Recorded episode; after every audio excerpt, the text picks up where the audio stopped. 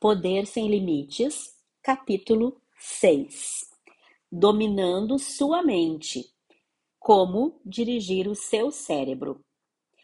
Não encontre um defeito, encontre uma solução. Citação de Harry Ford. Este capítulo é sobre como encontrar soluções. Até agora falamos sobre o que você deve mudar se desejar modificar sua vida. Que tipos de estados o fortalecem e quais o deixam hesitante. Nesta parte do livro, você irá aprender como mudar seus estados, a fim de poder conseguir o que quiser e quando quiser. Em geral, não faltam recursos nas pessoas, falta-lhes o controle sobre seus recursos. Este capítulo ensinará como estar no controle, como conseguir mais sabor, como conseguir mais sabor da vida, como mudar seus estados, suas ações e assim os resultados que consegue em seu corpo. Tudo em questão de momentos. O modelo de mudança que eu e a PNL ensinamos é muito diferente do usado em muitas escolas de terapia. O cânone terapêutico, uma mistura de várias escolas, é tão familiar que se tornou algo como um totem cultural. Um grande número de terapeutas acredita que, a fim de mudar, você tem de voltar às experiências negativas profundamente assentadas e vivê-las outra vez. A ideia é que as experiências negativas das pessoas ficam represadas dentro delas, como um líquido até que não haja mais espaço, e elas ou rompam ou transbordem.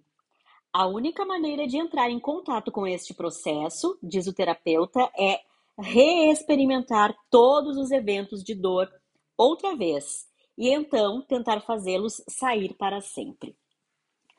Tudo na minha experiência diz que esse é um dos meios menos eficazes de ajudar pessoas com problemas. Em primeiro lugar, quando pede a alguém que volte atrás e reviva algum trauma terrível, você o está colocando no estado mais doloroso e de menos recursos em que ele pode estar. Se você põe alguém num estado sem recursos, suas chances de conseguir novos resultados e comportamentos de recursos são muito diminuídas. Na verdade, essa abordagem pode até reforçar o padrão doloroso e sem recursos. Devido ao acesso seguido a estados neurológicos de limitação e dor, torna-se muito mais fácil acionar esses estados no futuro. Quanto mais você revive uma experiência, com mais facilidade a usa outra vez. Talvez seja por isso que tantas terapias tradicionais levem tanto tempo para conseguir resultados. Tenho alguns bons amigos que são terapeutas. Eles se preocupam sinceramente com os seus pacientes. Acreditam que o que estão fazendo está fazendo a diferença. E está. A terapia tradicional consegue resultados. Entretanto, a questão é: podem esses resultados ser conseguidos com menos dor pelo paciente e num período de tempo mais curto? A resposta é sim. Se modelarmos as ações dos mais efetivos terapeutas do mundo, que é exatamente o que Bendler e Greider fazem, sim, de fato, podemos, dominando um simples entendimento de como seu cérebro funciona. Você pode tornar-se seu próprio terapeuta, seu próprio consultor pessoal. Você ultrapassa a terapia para ser capaz de mudar qualquer sentimento emoção ou comportamento seu, em questão de momentos. Acredito que começamos a conseguir mais resultados efetivos com a criação de um novo modelo para o processo de mudança. Se você crê que seus problemas ficam guardados em seu interior até que extravasem, é isso exatamente o que experimentará. Vejo nossa atividade neurológica mais como toca-discos do que como se toda a dor agisse como mais como toca discos. Ah, me perdi. De novo. Vejo nossa atividade neurológica mais como toca discos do que como se toda a dor agisse como algum fluido letal. O que na realidade acontece é que os seres humanos continuam tendo experiências que estão sendo agravadas. Nós as guardamos no cérebro como discos num aparelho de som. Assim como os discos, também nossas gravações podem ser tocadas outra vez, a qualquer momento. Se o estímulo certo em nosso ambiente for desencadeado, se o botão certo for acionado. Então, para lembrar nossas experiências, podemos optar por acionar botões que tocam canções de felicidade e alegria, ou podemos usar botões que criam dor. Se seu plano terapêutico inclui apertar o botão que cria muitas vezes dor muitas vezes seguida, você poderá estar reforçando o estado muito negativo que deseja mudar. Acredito que você precise fazer alguma coisa bem diferente. Talvez possa simplesmente reprogramar seu toca-discos para tocar uma música diferente. Você aperta o mesmo botão, mas em vez de tocar uma canção triste, surge uma extasiante. Ou talvez você possa regravar o disco, pegar as velhas memórias e mudá-las. O ponto é: os discos que não, que não estão sendo tocados não vão crescer e explodir. É absurdo. E assim como reprogramar um toca-discos é um procedimento simples, é fácil mudarmos os meios que nos fazem produzir sentimentos e emoções desprovidos de recursos. Não temos que experimentar tudo que lembra dor para mudarmos nosso estado. O que temos que fazer é mudar a representação interna de negativa para uma positiva, que é automaticamente acionada e nos induz a produzir resultados mais efetivos. Temos de aumentar a rotação dos circuitos para êxtase e desligar a corrente dos circuitos para a dor. A PNL olha para a estrutura da experiência humana, não para o conteúdo. Enquanto podemos ser e somos simpáticos de um ponto de vista pessoal, não nos importa nem um pouco o que aconteceu. O que nos importa mesmo é como você junta em sua mente o que aconteceu. Qual é a diferença entre como você produz o estado de depressão e o estado de êxtase? A principal diferença é a maneira como estrutura suas representações internas. Segundo Anthony Robbins, o autor, nada tem poder algum sobre mim além daquilo que permito por meio dos meus pensamentos conscientes. Estruturamos nossas representações internas por meio dos nossos cinco sentidos: visão, audição, tato e olfato. Em outras palavras, nós experimentamos o mundo de, na forma de sensações visuais, auditivas, sinestésicas, gustativas e olfativas.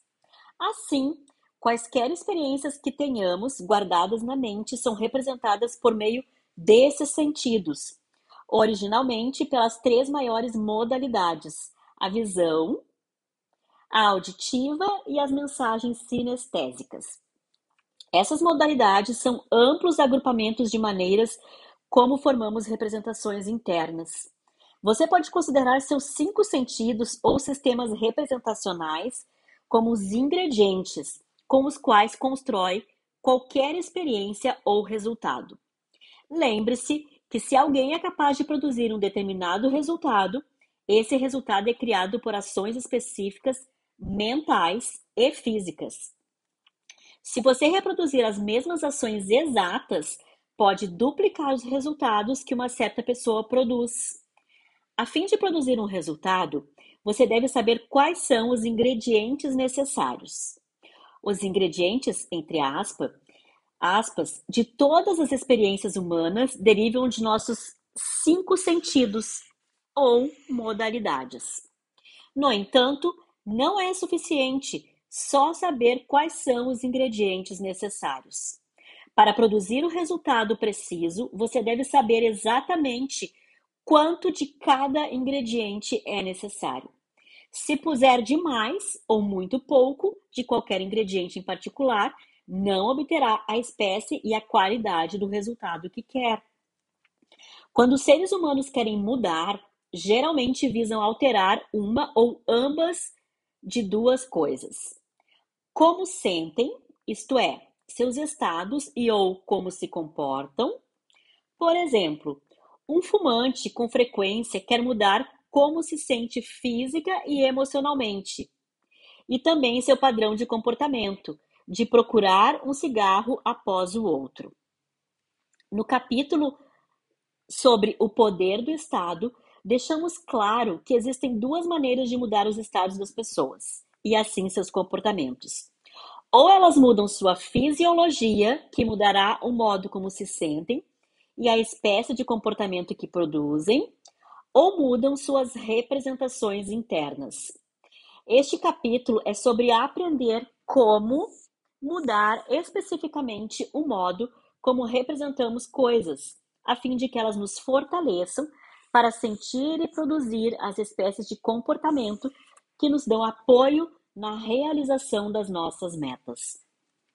Existem duas coisas que podemos mudar sobre nossas representações externas. Podemos mudar o que representamos. Assim, por exemplo, se imaginamos o pior cenário possível, podemos mudar para retratá-lo como o melhor cenário possível. Ou podemos mudar como representamos alguma coisa. Muitos de nós temos certas chaves dentro de nossas próprias mentes que acionam o nosso cérebro para responder de uma maneira particular. Por exemplo, algumas pessoas acham que retratar alguma coisa como sendo muito, muito grande motiva-as grandemente. Outras acham que o tom de voz que usam quando falam para si mesmas sobre alguma coisa faz a maior diferença em sua motivação. Quase todos nós temos certas chaves de submodalidades que acionam respostas imediatas dentro de nós. Uma vez que descobrimos as diferentes maneiras como representamos as coisas e como elas nos afetam, podemos nos encarregar de nossa própria mente e começar a representar coisas de uma forma que nos fortaleça, mais do, uma, do que de uma forma que nos limite.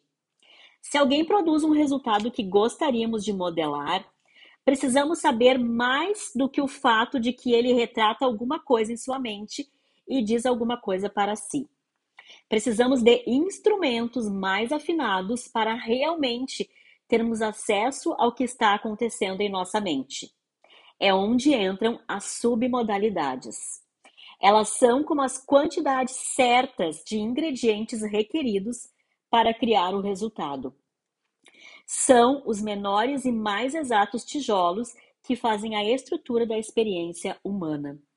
Para sermos capazes de entender e assim controlar a experiência visual, precisamos saber mais sobre ela.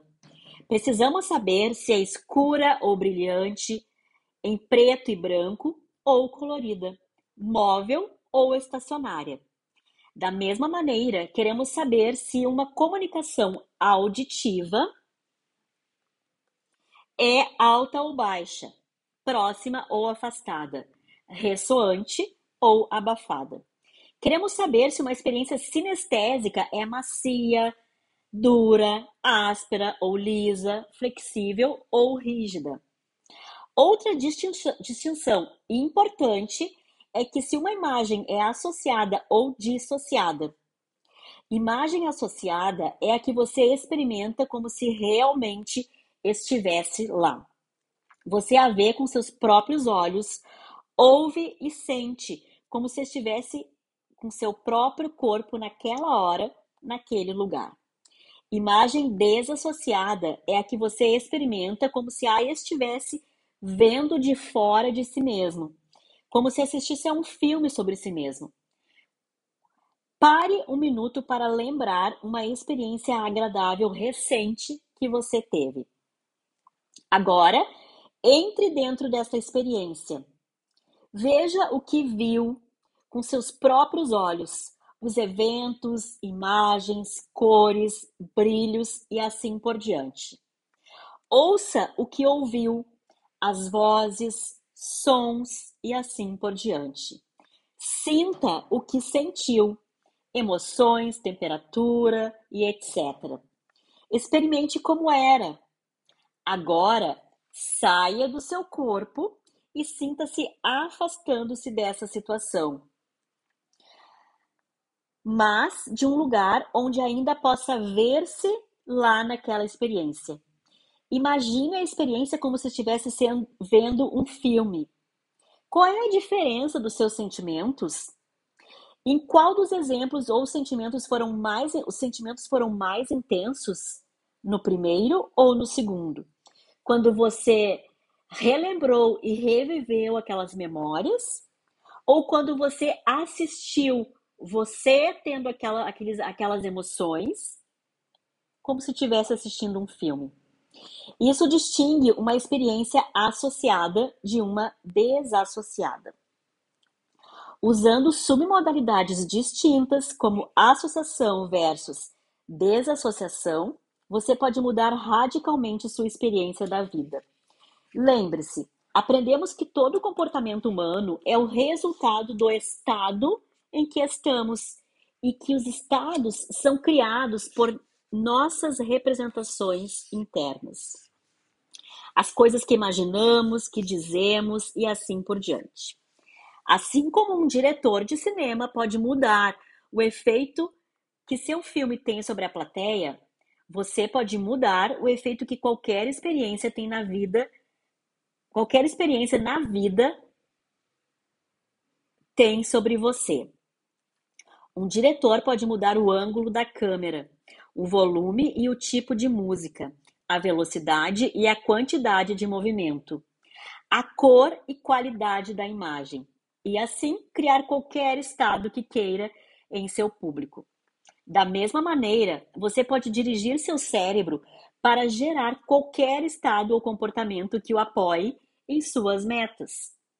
Deixe-me mostrar-lhe como. É muito importante que faça estes exercícios pois poderá se interessar e ler cada um até o fim. Então, você para e os faz antes de prosseguir a leitura. Pode ser divertido fazer os exercícios com mais alguém. Troque os papéis dando sugestões e respondendo a elas. Quero que pense numa recordação muito agradável. Pode ser recente ou antiga, só feche os olhos, relaxe e pense nela. Agora pegue essa imagem e a torne mais e mais brilhante.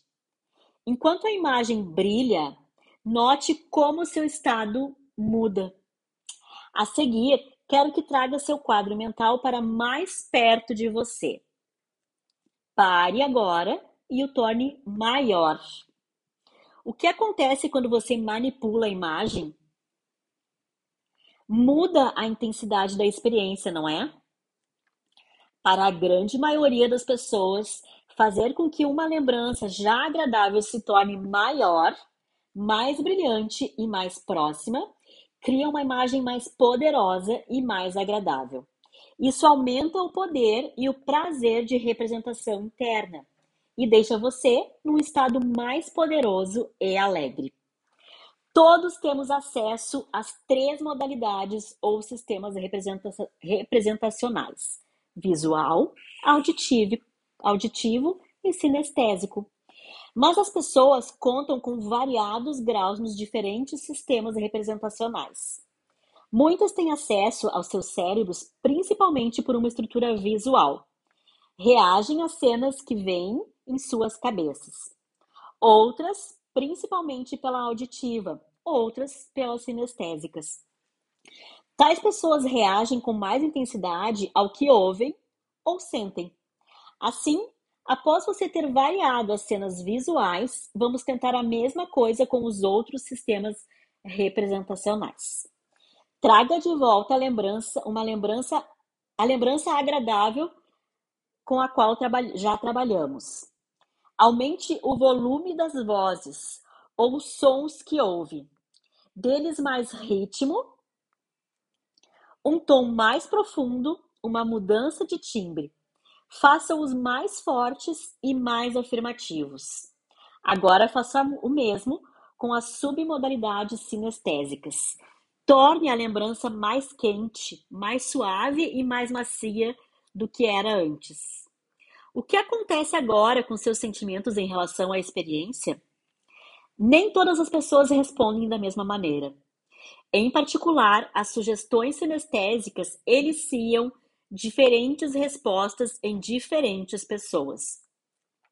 É provável que a maioria de vocês ache que tornar a imagem maior e mais brilhante a realce, pois dá à representação interna mais intensidade, torna mais atrativa e o mais importante, deixa você num estado mais positivo e mais cheio de recursos. Quando faço esses exercícios em sessões de consulta, posso ver exatamente o que está acontecendo na mente de uma pessoa, observando a sua fisiologia.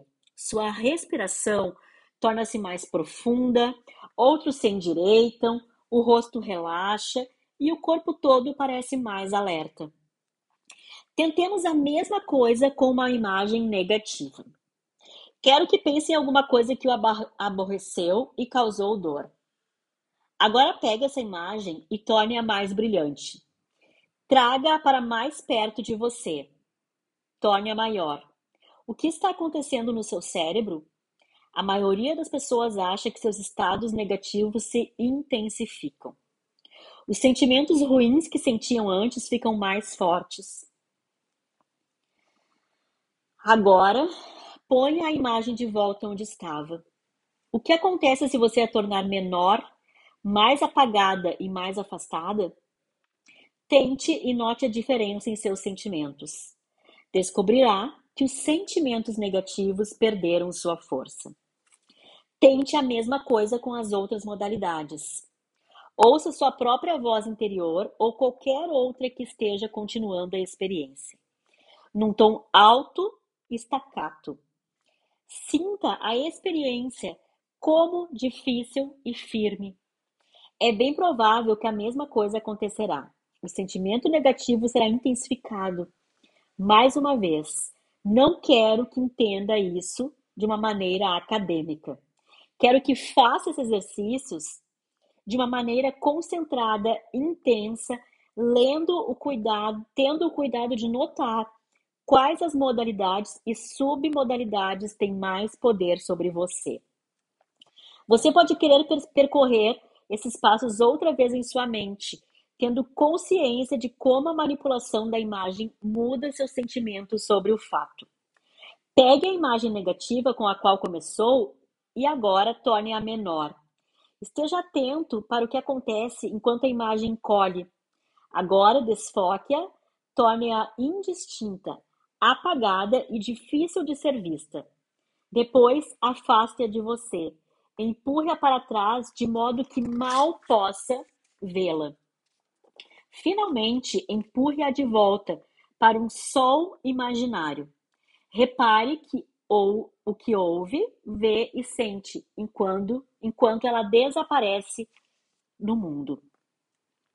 Faça a mesma coisa com a modalidade auditiva.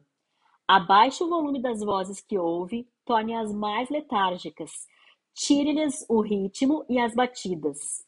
Faça a mesma coisa com suas percepções sinestésicas. Faça com que a imagem fique pairando, fina e sem substância, flácida.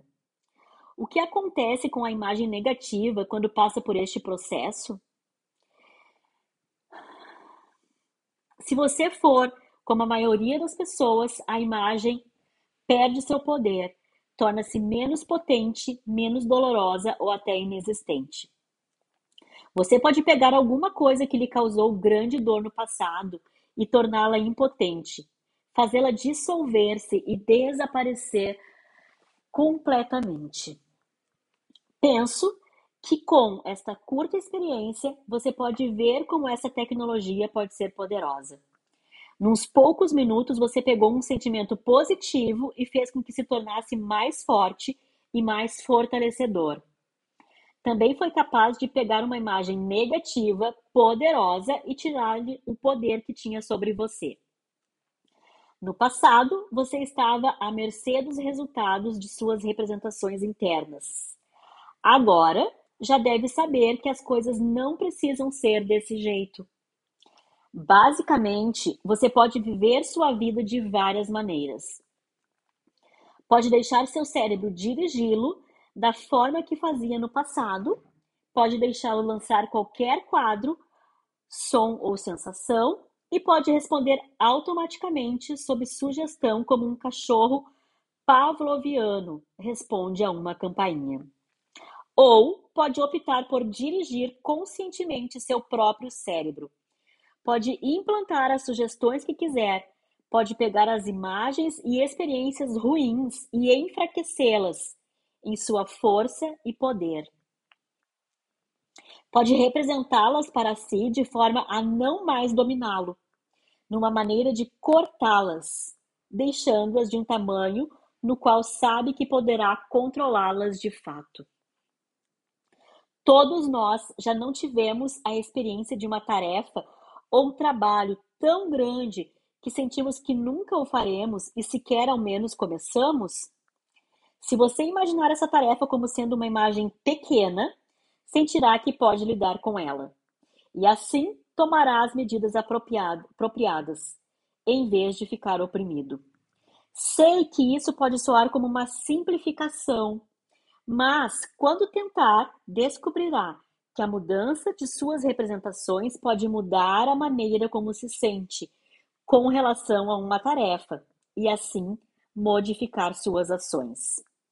E é claro que agora você sabe também que pode pegar boas experiências e realçá-las.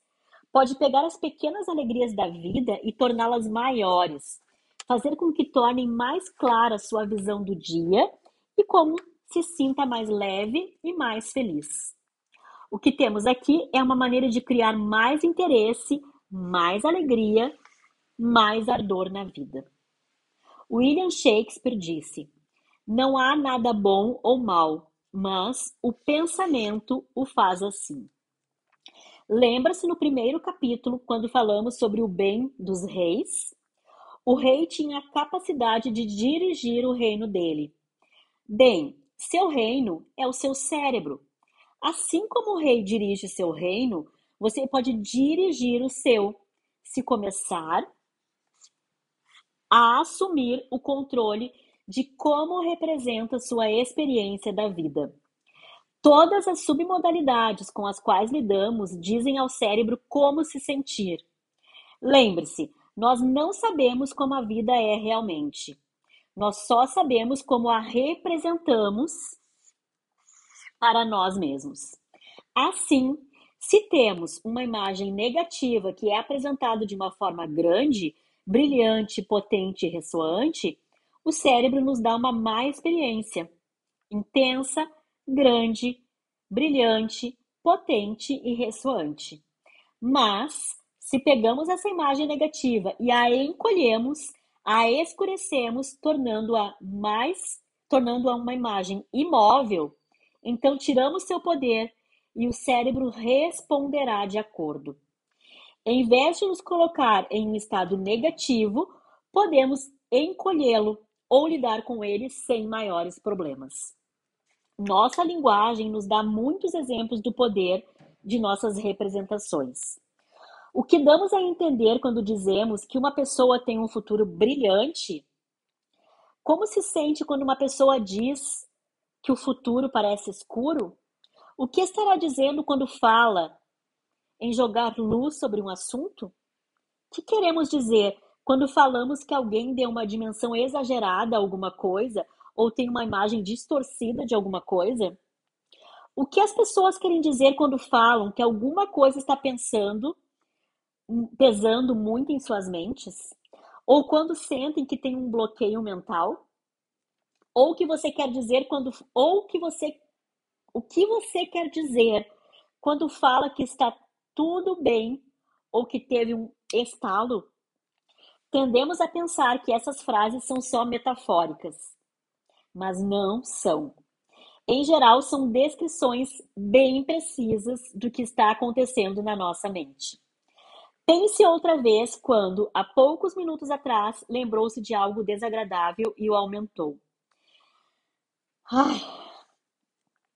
Lembra-se como você acentuou os aspectos negativos da experiência e colocou-a num estado negativo? Pode encontrar uma maneira melhor de descrever essa experiência do que dizer que a transformou num cavalo de batalha? Assim, nós sabemos instintivamente como nossas imagens mentais são poderosas. Lembre-se que podemos controlar nosso cérebro. Ele não tem de nos controlar. Aqui está um exercício simples que ajuda muitas pessoas. Você já se sentiu incomodado por um diálogo interno insistente? Já esteve numa situação em que seu cérebro não para quieto? Muitas vezes, nosso cérebro repete diálogos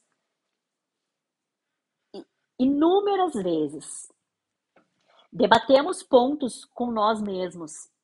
Tentamos ganhar velhos argumentos ou nos desforramos de velhos problemas. Se isso acontece com você, só abaixe o volume. Torne a voz em que a sua cabeça, torne a voz em sua cabeça mais suave, mais afastada e mais fraca. Isso resolve o problema para muitas pessoas. Ou você tem um desses diálogos internos que estão sempre limitando você?